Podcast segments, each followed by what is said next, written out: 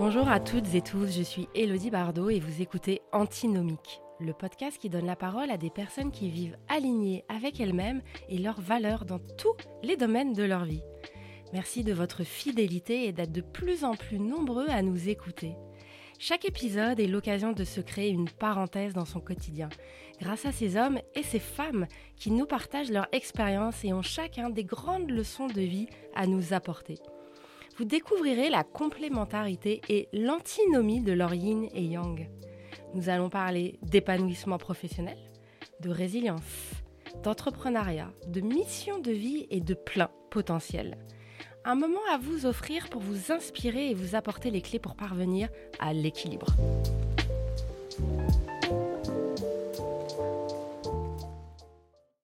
Bonjour à tous, aujourd'hui nous recevons Julien Durand, il a 40 ans, né à Clermont-Ferrand, marié et deux enfants. Sa vie se rythme autour du snowboard, du splitboard, du trail, du VTT, du kitesurf et des raids aventures. Il a commencé par une formation de STAPS pour être prof de sport, puis il a bifurqué sur le business avec une école de commerce. En 2008, avec ses deux copains d'enfance, ils ont quitté leur job parisien pour créer la marque de vêtements de ski et snowboard dont ils rêvaient, Picture. Pour ces trois fondateurs, leur fil rouge est de donner du sens à ce qu'ils font, de bosser dans la passion, mais avec un engagement radical. Tout doit être bio, tout doit être éco, tout doit être recyclé. Picture, c'est non seulement une success story à la française, mais aussi en Amérique du Nord avec un NPD Award. Mais surtout, Picture, c'est une marque engagée, à mission, fondée sur des valeurs environnementales fortes qui a obtenu le sésame pour ce type d'entreprise à impact, le label B Corp. Bonjour Julien. Bonjour. Est-ce que tu veux bien, s'il te plaît, te présenter personnellement Qui est Julien? Bah écoute, euh, je suis euh, né à Clermont-Ferrand, j'ai un frangin petit frère, donc je suis le grand frère de la fratrie. Euh, ma passion depuis toujours, ça a été le sport. Donc j'ai commencé bah, à Clermont-Ferrand avec le rugby, un père du sud-ouest, né avec un ballon de rugby dans les mains. Donc j'ai grandi dans cette culture du rugby. J'ai découvert le ski, pas grâce à mes parents, mais grâce à mon oncle. Parce que mes parents n'avaient pas trop de ronds, donc ils n'allaient pas au ski. Et mon oncle y allait, ils ont dit, bah amène le petit avec les cousins. Et puis, euh, c'est mon qui m'a transmis vraiment cette passion euh, de la montagne, de la neige. Et, euh, du coup, arrivé vers 12-13 ans, là où j'ai rencontré ben, Jérémy et Vincent, hein, mes deux acolytes avec qui on a créé la marque, et ben, tout de suite, on a matché sur, sur le skate et le snowboard. Euh, et, puis on a, on a grandi dans ces, euh, sur les bancs du skatepark, euh, sur les pistes de Super Bess ou du Super Luran quand à 14 ans on prenait le train parce que c'était la seule station qui était desservie en train. Donc les parents n'avaient pas besoin de nous amener et ça les arrangeait bien. Et, et, puis, et puis voilà, des valeurs autour de, de, la ride, du partage, des copains. Et ça, ça a vraiment rythmé toute notre vie et même mes choix pro. Quoi. Tu as travaillé pour Coca-Cola en marketing sportif, pour Orangina en marketing produit. Sur le papier, finalement, tu commençais à, cocher euh, les cases de la parfaite réussite sociale. Quel, euh, quel élan t'a poussé à tout quitter pour créer Picture? Alors, dans la cohérence globale, déjà, en sortant de STAPS, donc, euh, je voulais bosser dans le sport. J'ai commencé à me lancer, à me dire je vais être prof de sport. Puis j'étais pion dans un LEP. Et la relation avec les ados, euh, elle était très compliquée parce que j'étais plus leur copain que j'étais leur, euh, leur éduque ou leur surveillant. Et cette notion de copinage, je me suis dit, si toute ma vie je rentre dans cette relation euh, trop fraternelle avec les gens, je vais me faire bouffer. Et là, je me suis dit, bah écoute, cette voie que tu as choisie pour vivre du sport avec du temps libre, pour faire encore plus de sport, bah, peut-être qu'il faut rebifurquer. Donc là, derrière, j'ai fait, j'ai fait cette école en me disant, bah, c'est quoi ma passion euh, C'est qu'aujourd'hui, bah, j'irai travailler pour euh, Salomon ou Burton. C'était les deux marques que j'avais en tête où je me suis dit, bah, c'est là que je vais bosser. J'avais appelé les RH de ces boîtes, j'avais dit comment on fait pour bosser chez vous? On m'avait dit, il faut faire une école de commerce. J'ai dit, ok, je passe les concours, je fais une école de commerce. Et, euh, et donc, donc me voilà parti. Et puis, bah, mes parents, ils me disent on peut te payer euh, logement et vie, mais on n'a pas les moyens de te payer l'école. Donc il faudrait que tu trouves une école qui fait l'alternance pour financer l'école. Donc là, je passe mes concours. Il y avait trois écoles qui le proposaient à l'époque. Il y avait à Nantes, Romaine Marseille et, et l'EM. Donc me voilà parti euh, à Marseille. Et là, je fais mon alternance chez Coca-Cola en marketing et partenariat sportif. Donc j'étais toujours dans le monde du sport. Et puis là, j'étais quand même dans un monde où j'étais bercé dans un truc assez sympa. On gérait les partenariats directs avec l'Olympique de Marseille, le Grand Prix de Formule 1 de Monaco, le Montpellier au rugby. Donc, donc j'étais dans la cellule événement partenariat et, et j'étais vraiment dans mon univers. Donc même si on faisait la promotion de canettes, on était quand même au contact des sportifs, des activations marketing, donc c'était génial. Et puis après, bah, je m'étais dit, euh, bah, j'aimerais bien quand même bosser en marketing produit. C'était un projet pro euh, à la base. Et puis, euh, je me retrouve à Bruxelles à bosser sur les partenariats musicaux de Coca-Cola. Une offre se présente chez Orangina à Paris, je le tente. Et là, je me retrouve dans un monde qui n'a rien à voir. Parce que le monde du sport chez Coca-Cola, ça reste un peu un monde à l'américaine. Tout est possible, tout est beau. On a des gros moyens. On est sur des très très beaux événements. Donc, on prend aussi du plaisir personnel. Et là, j'arrive à Paris une formation géniale. Je cracherai pas sur cette boîte parce qu'elle m'a, elle m'a formé, elle m'a appris, elle m'a mis du cadre. Mais à l'inverse, on était euh, vraiment destiné à augmenter le per capita, donc le nombre de litres par an par habitant de la population. Donc comment on va euh, livrer plus de soft à plus de monde? Et puis j'y trouvais pas vraiment un grand sens. J'avais une, j'avais une boss qui, euh, qui, pour le coup, dans les méthodos, m'a fait vachement grandir parce que j'avais une vision presque un peu puérile du business. Et puis puis elle, bah, elle m'a cadré un petit peu sur qu'est-ce que c'est la marque, la force d'une marque, son identité, qu'est-ce que c'est qu'une vraie plateforme de marque. Et de ça, bah, de ses compétences, euh, j'ai appelé Gérer un soir et je lui ai dit, bah écoute, euh, je pense qu'il y a quelque chose à faire. Et finalement, j'ai vraiment fait un copier-coller de ce que j'avais appris chez Orangina Sweps, version Oasis, sur la marque Picture, avec un Jérémy qui était super visionnaire par rapport à la dimension éco-responsable. Et c'est lui qui a poussé euh, cette démarche derrière Picture. Et il me dit, bah écoute, si on lance quelque chose, ok, on le fait dans notre environnement et notre passion, ce qui était moi, ma motivation principale. Il dit, moi, ma motivation à moi, c'est d'être une marque à mission et je veux que tout soit bio, tout soit éco. Et donc, du coup, nous voilà à bosser. Euh, Vincent était proche de nous, on lui propose de participer au projet, il dit go. Et nous voilà à bosser une plateforme de marque complète autour de ces valeurs. Euh, finalement, le Ride Protect and Share qu'on a toujours en valeur aujourd'hui, 15 ans après, et qu'on pousse pour, pour développer. Et euh, ce mois de mars, j'ai vu qu'il était euh, très important parce que Picture Organic Closing vient d'annoncer son arrivée dans le VTT. Ouais, bah écoute, ça c'est une vraie vraie transition parce que on a grandi à travers l'univers de la neige, donc le ski le snowboard. On s'est développé en 2013, donc ça c'était un projet qui était déjà euh, au départ de Picture, mais dont on n'avait pas les moyens de le lancer. On a lancé le surf en 2013. Donc euh, la version surf snow ski, c'était vraiment là où on avait euh, prédisposé la marque à se positionner.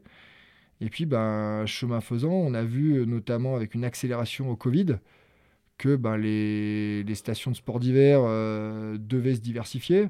On a des exemples comme les Arcs qui, ou, même Avoria, hein, qui vivent des, diversifications, des diversifications fortes et où l'enjeu il est clé sur l'été, où aujourd'hui ils voudraient recréer des bascules et amener au moins un tiers de leur business l'été, ramener du client l'été. Euh, et, côté Picture, c'est la même chose. On se dit que ce sera un business qui deviendra niche, qui sera destiné à une population hyper aisée et que, et que les stations de moyenne montagne vont avoir de moins en moins d'enneigement. Donc quand tu rides deux mois par an, tu peux pas baser ton modèle économique là-dessus. Donc le challenge et l'enjeu, c'est de se dire, bah, dans tous ces sports outdoor qu'on pratique, on fait des lignes l'hiver, qu'est-ce qu'on va faire l'été comme line? Et eh ben, le VTT, c'est finalement une logique euh, simple de se dire bah, on va juste changer d'engin. Et donc la randonnée et le VTT, c'est vraiment les deux segments sur lesquels on capitalise pour l'été. Et, euh, voilà, donc l'arrivée du VTT, euh, c'est tout nouveau. C'est quand même dans l'ADN de Jérémy, Vincent et moi, parce qu'on a toujours été pratiquants. On n'a jamais imaginé Picture à l'origine dans le VTT. Mais à un moment, il bah, faut savoir se réinventer, il faut savoir euh, reimaginer euh, les nouveaux dessins de l'entreprise, les nouveaux dessins du monde de l'outdoor. Et le tout neige, faut pas se leurrer, euh, c'est assez limite. Et dans 20 ans, il y aura plus de tout neige. Oui, ça c'est sûr. Et puis ouais, derrière Picture, il y a quand même 100 salariés il faut s'assurer que ben on a une mission sociétale et que on la mène à bien et qu'on va pas mettre des gens sur le tapis et que aujourd'hui ben, Picture se pérennise et continue d'alimenter sans bouche qui font vivre des familles et autres quoi. Dans une interview, j'ai euh, entendu euh, parler d'un ratio qui est assez euh, incroyable. C'est que tu disais que avant il y a à peu près 15 vêtements par habitant par an. En 2000. Voilà, c'était en 2000. Et aujourd'hui, en 2023, bah, on est sur un ratio de 30 vêtements consommés par an par habitant. Et bah, ça, c'était l'illustration finalement d'un vrai phénomène de société depuis 25 ans, qui est euh, l'arrivée de la fast fashion dans les années 2000. avec bah, d'abord des Zara, puis des H&M, puis des Uniqlo, puis maintenant des, des Chine. Donc toutes ces marques aujourd'hui, bah, elles ont accéléré ce mouvement du vêtement pas cher, consommable. Et avec Pitcher, on est sur une démarche où on veut vraiment lutter contre cette dynamique de consommation. Parce que ben, produire du déchet et gérer de la volumétrie, ça n'a pas de sens. L'impact carbone du textile, c'est quasiment 10 euh, à 15% des émissions de CO2 planétaires. Et d'avoir doublé nos émissions liées à avoir, au fait d'avoir doublé la consommation, eh ben, on n'a pas répondu à un besoin, on a surtout accéléré euh, le, réchauffement climatique. On est tous contributeurs. Donc aujourd'hui, ben, on se bat avec des associations comme En mode climat, dont on est totalement partie prenante et engagée dans l'association, pour faire du lobby au niveau de la Commission européenne, des institutions politiques euh, françaises, pour amener une régulation par la loi, parce qu'il n'y a que la loi qui le gérera, sur euh, une notion de durabilité des produits, sur une notion de nombre de collections à l'année. Aujourd'hui, il y a des taxes qui sont en train de se mettre en place, des lois qui vont arriver pour euh, finalement financer toute une filière de recyclage. La filière textile, c'est une des filières les moins structurées, donc qui pas vraiment de débouché. Et euh, quand on sait qu'on va recycler du carton très facilement, un vêtement, euh, il y en a à peine 10% qui sont recyclés. Donc là, il y a des vrais enjeux. Et donc du coup, si on arrive déjà à réguler le nombre de vêtements qui sont mis en marché, on arrive à réguler la qualité des vêtements de telle sorte que ces vêtements, ben, on les garantisse pendant 10 ans. Aujourd'hui, on, milite pour la nécessité des marques de mettre en place des garanties réparabilité à vie. Aujourd'hui, il faudrait arriver à savoir réparer nos vêtements. C'est pas parce qu'il y a une couture déchirée qu'il faut le jeter, et qu'il y a plein de solutions avec des couturières locales et autres, et que ces grandes marques, finalement, vu que ça coûte plus cher de faire travailler une couture locale que de changer le produit, préfèrent le changer et jeter le produit. Donc l'idée, c'est de remettre un petit peu de sens là-dedans. Et euh, il y a des grands groupes comme Decathlon qui ont initié des démarches euh, hyper solides en la matière qui sont hyper proactifs. On bosse sur des groupes de travail communs avec eux. Donc c'est pas parce qu'on est gros qu'on peut pas mener des changements. Et euh, on a beaucoup craché sur Decathlon dans le passé parce qu'on les a accusés de copier les marques et autres et puis de, profiter de cela. Au final, euh, ils sont passés vraiment dans des strates nettement supérieures où leur RD est hyper efficace, où leur démarche RSE est solide et les initiatives environnementales qu'ils ont, euh, aujourd'hui, elles mériteraient d'être regardées par tous les plus gros acteurs de la fast fashion parce qu'ils ont beau être gros, ils font vraiment avancer le public. D'accord. Et euh, tu disais justement que l'éco-responsabilité, c'est la durabilité. Est-ce que tu as, as, cette sensation que les consommateurs ont, ont un peu plus cette conscience-là? Alors certains oui, d'autres non. Nous, dans la outdoor, le monde dans lequel on gravite, à 200%. Les gens, ils vont chercher de la qualité, ils vont chercher des labels qui certifient la qualité. On cite tout souvent les marques comme Cordura, des marques comme Gore-Tex, qui sont synonymes de durabilité. Et euh, ensuite, derrière, la notion de garantie euh, les rassure beaucoup. Dans le monde de la mode, là, on travaille sur des focus group consommateurs euh, dans les grandes villes, dans les montagnes. On voit que la perception du produit est complètement différente. Elle est beaucoup plus liée à une tendance beaucoup plus lié à une accessorisation du vêtement pour se différencier en société, plus que la durabilité elle-même. Donc dans les grandes cités urbaines, et là où il y a le plus de consommation finalement, il y a un vrai enjeu d'éducation. Donc là-dessus, c'est pas forcément que aux marques d'éduquer. C'est une éducation collective qui doit passer par des lois, parce que les lois vont amener des prises de conscience qui vont faire que les gens vont s'adapter et qui vont comprendre qu'il y a un enjeu. Mais euh, la marque aujourd'hui, même si on a envie d'essayer de transmettre des valeurs et des choses, on a beaucoup de difficultés parce que les gens, ils nous disent, vous n'êtes pas nos professeurs, on n'est pas retourné sur les bancs du lycée, euh, donc on est prêt à prendre un peu d'infos, mais à un moment, dites-nous pas ce qu'on a à faire. Et c'est là où il faut vraiment faire la différence entre euh, le conseil et l'éducation. Et les gens sont OK d'être conseillés, mais ils sont pas OK d'être éduqués. Donc c'est là où, en tant que marque, il faut aussi savoir se positionner bah, pour pas saouler notre public. On pourrait penser que produire en Asie est antinomique avec l'éco-responsabilité, mais euh, tu expliques que l'Asie a 50 ans d'avance sur la qualité et que euh, vous faites partie de la Fairwear Foundation. Donc euh, il s'agit d'éthique salariale aussi. Est-ce que tu veux nous parler un peu de Oui, bien sûr. Alors ces propos, il faut les garder dans le contexte. On parlait de vêtements techniques. Donc vêtements techniques, c'était les vêtements d'outdoor, les vêtements de ski. Et là, je disais qu'en termes d'équipement, de machines, euh, de production de bandes à étancher, de membranes, toute l'industrie s'est localisée ici. Tout le savoir-faire, même si la RD était américaine ou européenne, a été transmise sur ces gens-là qui avaient la capacité de faire de la volumétrie à moindre coût. Et donc, du coup, de notre savoir-faire, ils l'ont enrichi, ils ont appris, mais ils l'ont amélioré. Et aujourd'hui, ils sont capables de produire des vêtements bien plus techniques que ce qu'on est capable de faire en Europe et, euh, et, aux US à grande échelle. Et finalement, on sait faire ces choses-là en Europe. Il y a des sociétés au Portugal, en France et autres qui savent le faire, mais à petite échelle. Et surtout, à des coûts qui sont deux à trois fois supérieurs. Ce qui fait que je vais prendre une marque euh, qui est connotée technique auprès de tout le public, c'est Arc'teryx. Une veste Arc'teryx en Gore-Tex Pro qui va coûter 700 euros. Vous la produisez en France à l'identique, vous l'achèterez vous entre 1500 et 2000 euros. Donc, est-ce que le client est prêt à payer 2000 euros pour une veste? Aujourd'hui, non. Et, euh, et ça rendrait en plus le produit encore plus élitiste que ce qu'il ne l'est déjà. Il est déjà élitiste.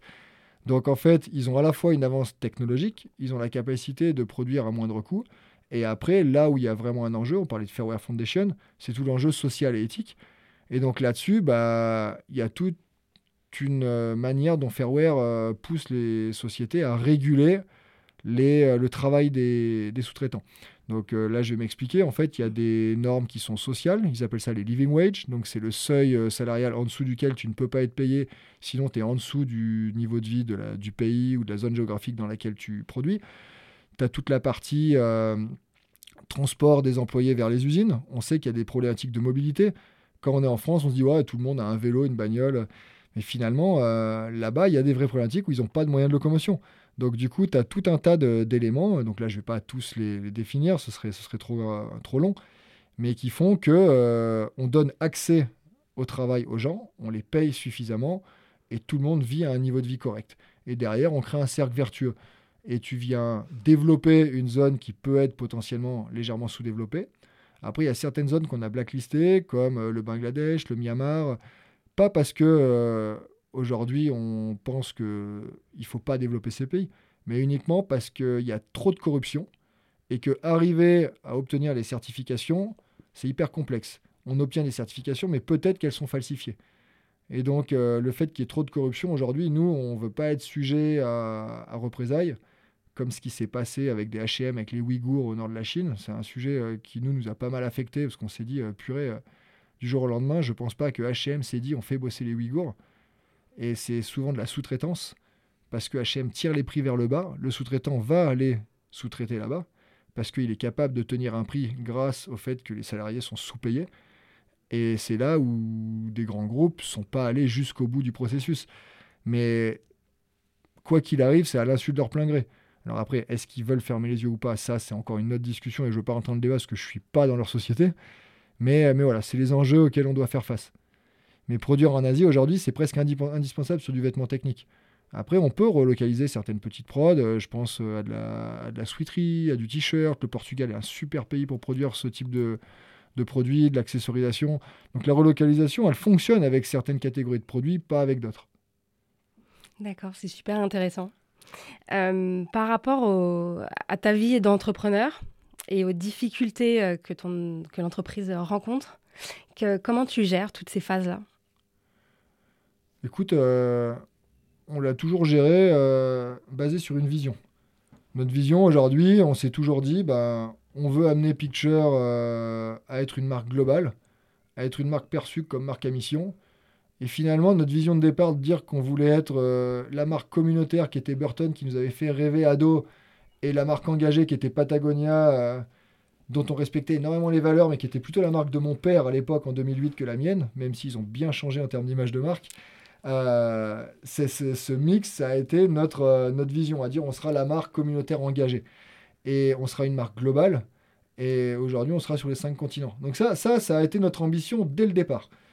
Et donc sur cette base-là, bah, tu mets en place les jalons, tu viens euh, conquérir les marchés petit à petit, et, euh, derrière, tu amènes tes équipes et tes salariés dans cette dynamique avec cette vision-là. Donc en fait, à partir du moment où tu sais où tu veux aller, bah, tu mets en place les choses. Les, plus grosses difficultés qu'on rencontre, c'est les difficultés qui sont des difficultés de structure. Donc là, la structuration, on a eu euh, une crise de, de, croissance à 30 salariés, puis à 60, et là on arrive à 100. Et finalement, il y, y, a des paliers comme ça. Et c'est des paliers sur lesquels tu vas euh, commencer à mettre une layer de management, alors qu'avant, tout le monde était en mode euh, start-up, tout le monde au même niveau.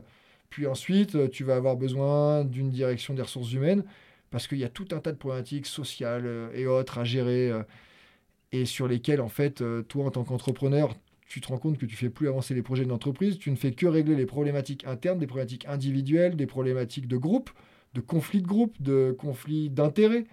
Parce que quand tu es à 50, bah, tu te rends compte que ce que toi, tu as fui dans les grands groupes, parce qu'on n'en a pas parlé tout à l'heure, mais moi j'ai fui cette dimension politique, cette dimension euh, menottée pour agir et devoir demander à tout le monde ce que mmh. tu dois faire. Et finalement, tu te rends compte que bah, ce que tu fuis, ça arrive chez toi maintenant. Donc c'est comment aujourd'hui je maintiens un certain degré de liberté, qui est quand même une motivation profonde, et je cadre parce que tu te rends compte qu'il faut cadrer. Et à être trop freestyle, il y a plein d'employés qui se sont sentis perdus, qui se sont sentis pas épaulés, parce qu'ils avaient besoin de ce cadre. Et donc, du coup, en fait, on a appris que tout le monde n'était pas comme nous, et, euh, et qu'ils ne sont pas à notre image, et qu'il faut faire avec les, bah, les ambitions des uns des autres, les motivations des uns des autres. Et donc là, voilà, il a fallu se structurer. Et puis là, maintenant, à 100, et ben, c'est des problématiques qui sont des problématiques euh, structurelles. C'est-à-dire que bah, là, tu veux livrer des marchés dans le monde entier tu te rends compte que tu as des entrepôts euh, aux US, au Canada, euh, en Asie. Il faut arriver à les coordonner. Tu te rends compte qu'en termes de ressources, bah, tu as les mêmes ressources que quand tu n'avais pas ça. Et que euh, les gens, ils se retrouvent saturés de travail. Certains n'arrivent pas à gérer le multitâche quand il y a trop de tâches. Et donc, tu as des problématiques qui sont soit humaines et de compétences, soit de structuration d'équipe, parce que les process sont pas organisés pour une échelle aussi importante et ils sont organisés pour une échelle 30% plus petite. Donc, quoi, donc ça, ça c'est plein d'enjeux. Et là, honnêtement, on a essayé de le faire par nous-mêmes. On a fait l'erreur de se dire on va le régler. Et on s'est fait épauler euh, au final par euh, des coachs, par des sociétés euh, comme RH Partner, donc structurantes au niveau organisationnel. Et grâce à ça, on a pu passer les caps.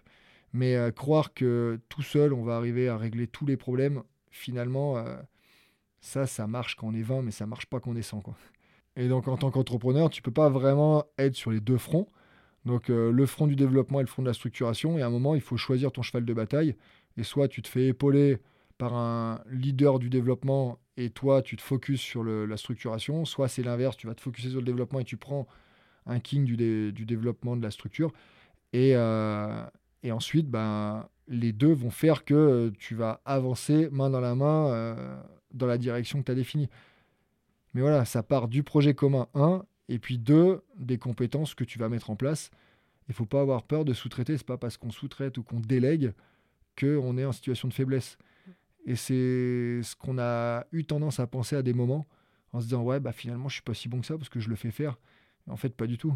Tu es bon parce que tu fais appel au bon pour avancer plus vite. Oui, d'ailleurs, dans beaucoup de livres euh, d'entreprises à succès, c'est ce qu'ils disent, c'est qu'ils font euh, appel aux meilleurs et qu'il faut y a un budget à mettre sur ça aussi. Mais c'est intéressant parce qu'il faut avoir de l'humilité pour dire à un moment, en fait, ce domaine-là, c'est pas ma grande compétence et je vais faire appel à des professionnels. Pour rebondir sur ce que tu dis, c'est pas ta compétence et c'est même peut-être pas ton envie. Exactement. Donc, euh, vu que ça te fait chier, tu vas l'adresser parce qu'à un moment, tu n'as pas envie que ton entreprise, elle coule.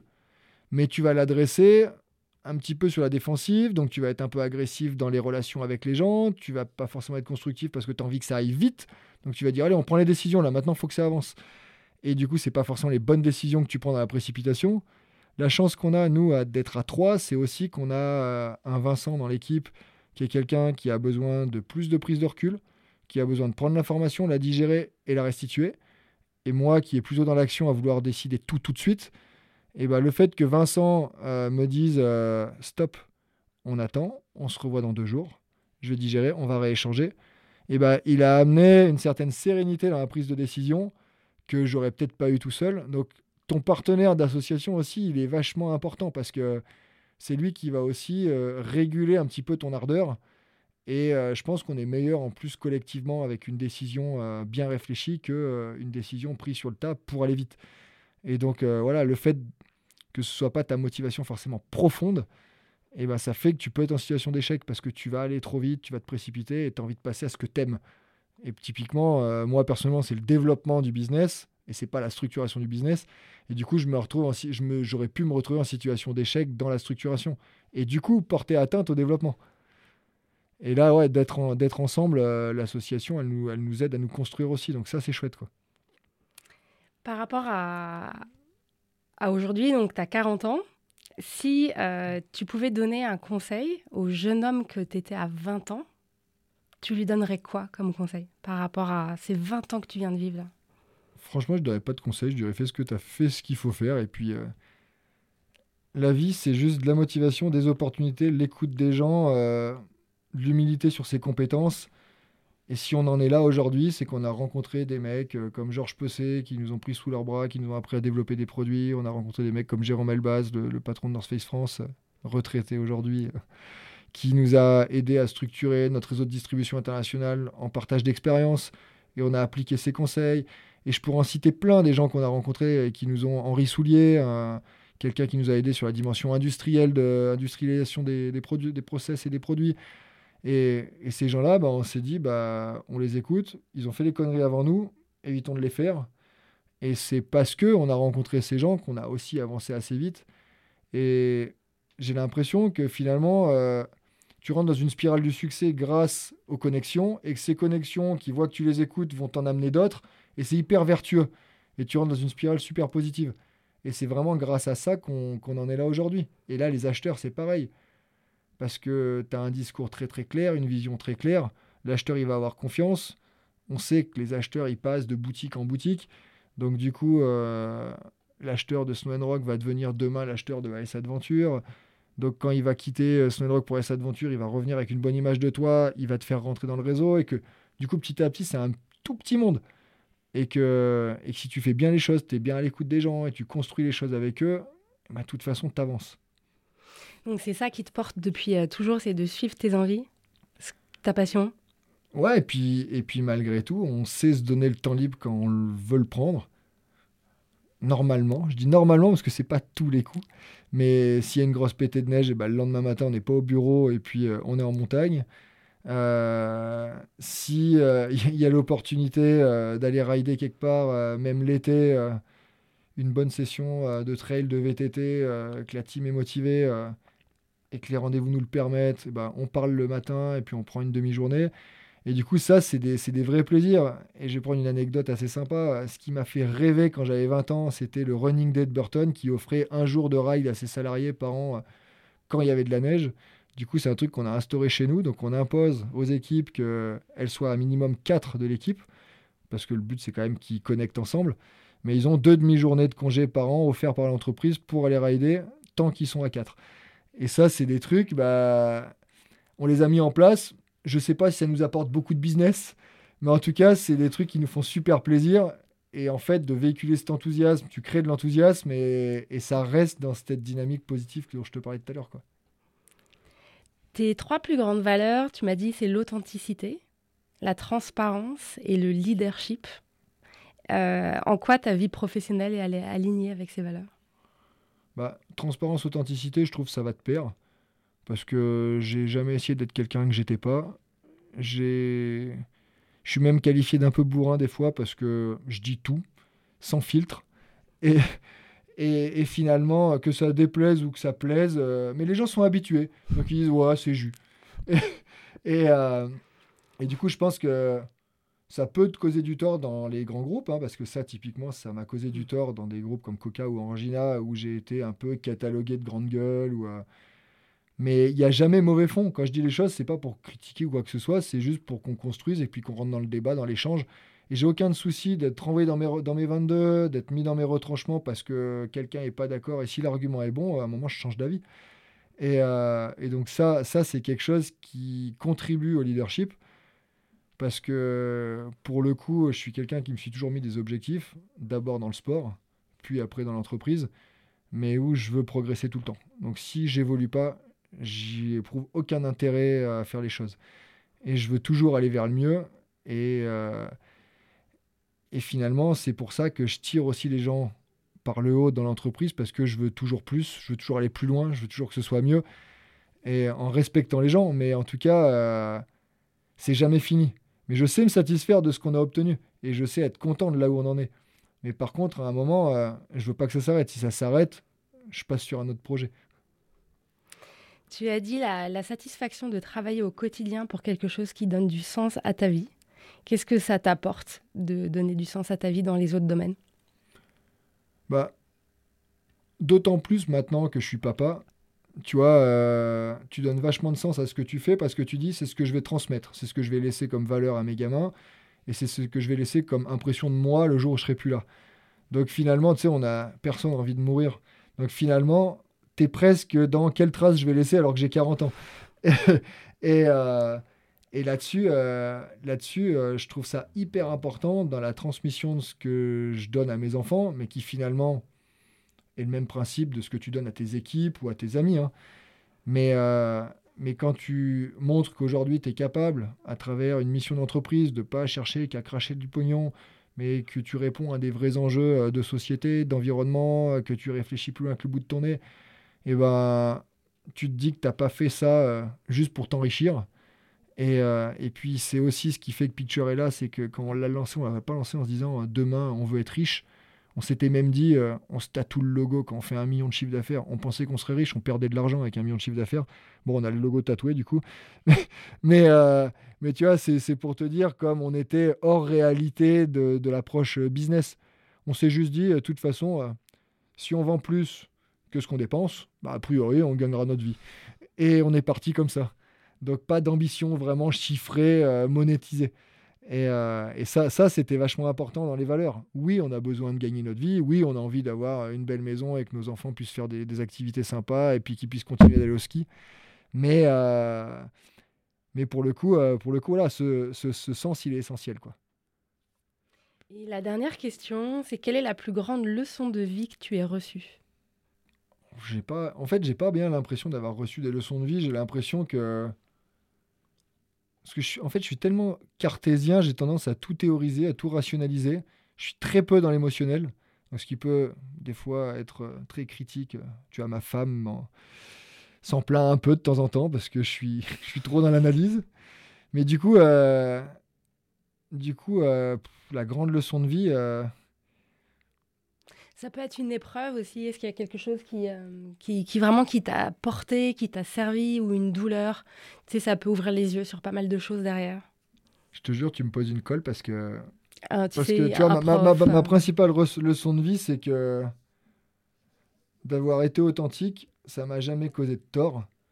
Peut-être que dans, dans, une entreprise euh, très hiérarchisée, très structurée, très politique, sans cause, mais dans la vie de tous les jours, ça a été un bénéfice total.